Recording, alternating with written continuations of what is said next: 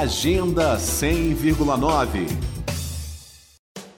a região administrativa do Guará completou ontem 51 anos, mas desde o dia 2 de maio a cidade comemora a data nas redes sociais.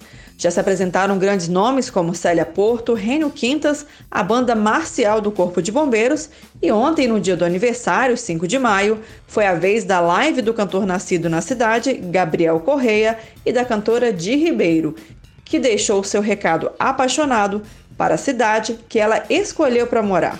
A gente tem muito Guará ainda para crescer, tá? muita gente para nascer, para crescer, para se criar, muita coisa para ser feita né? ainda. A gente está em processo de construção sempre crescendo e eu espero que minha cidade fique cada dia melhor, cada dia mais linda. A tradicional festa acontece todos os anos com desfile pela cidade, cerimônias religiosas, apresentações esportivas e musicais e este ano, em razão do isolamento social, acontece pelas redes sociais.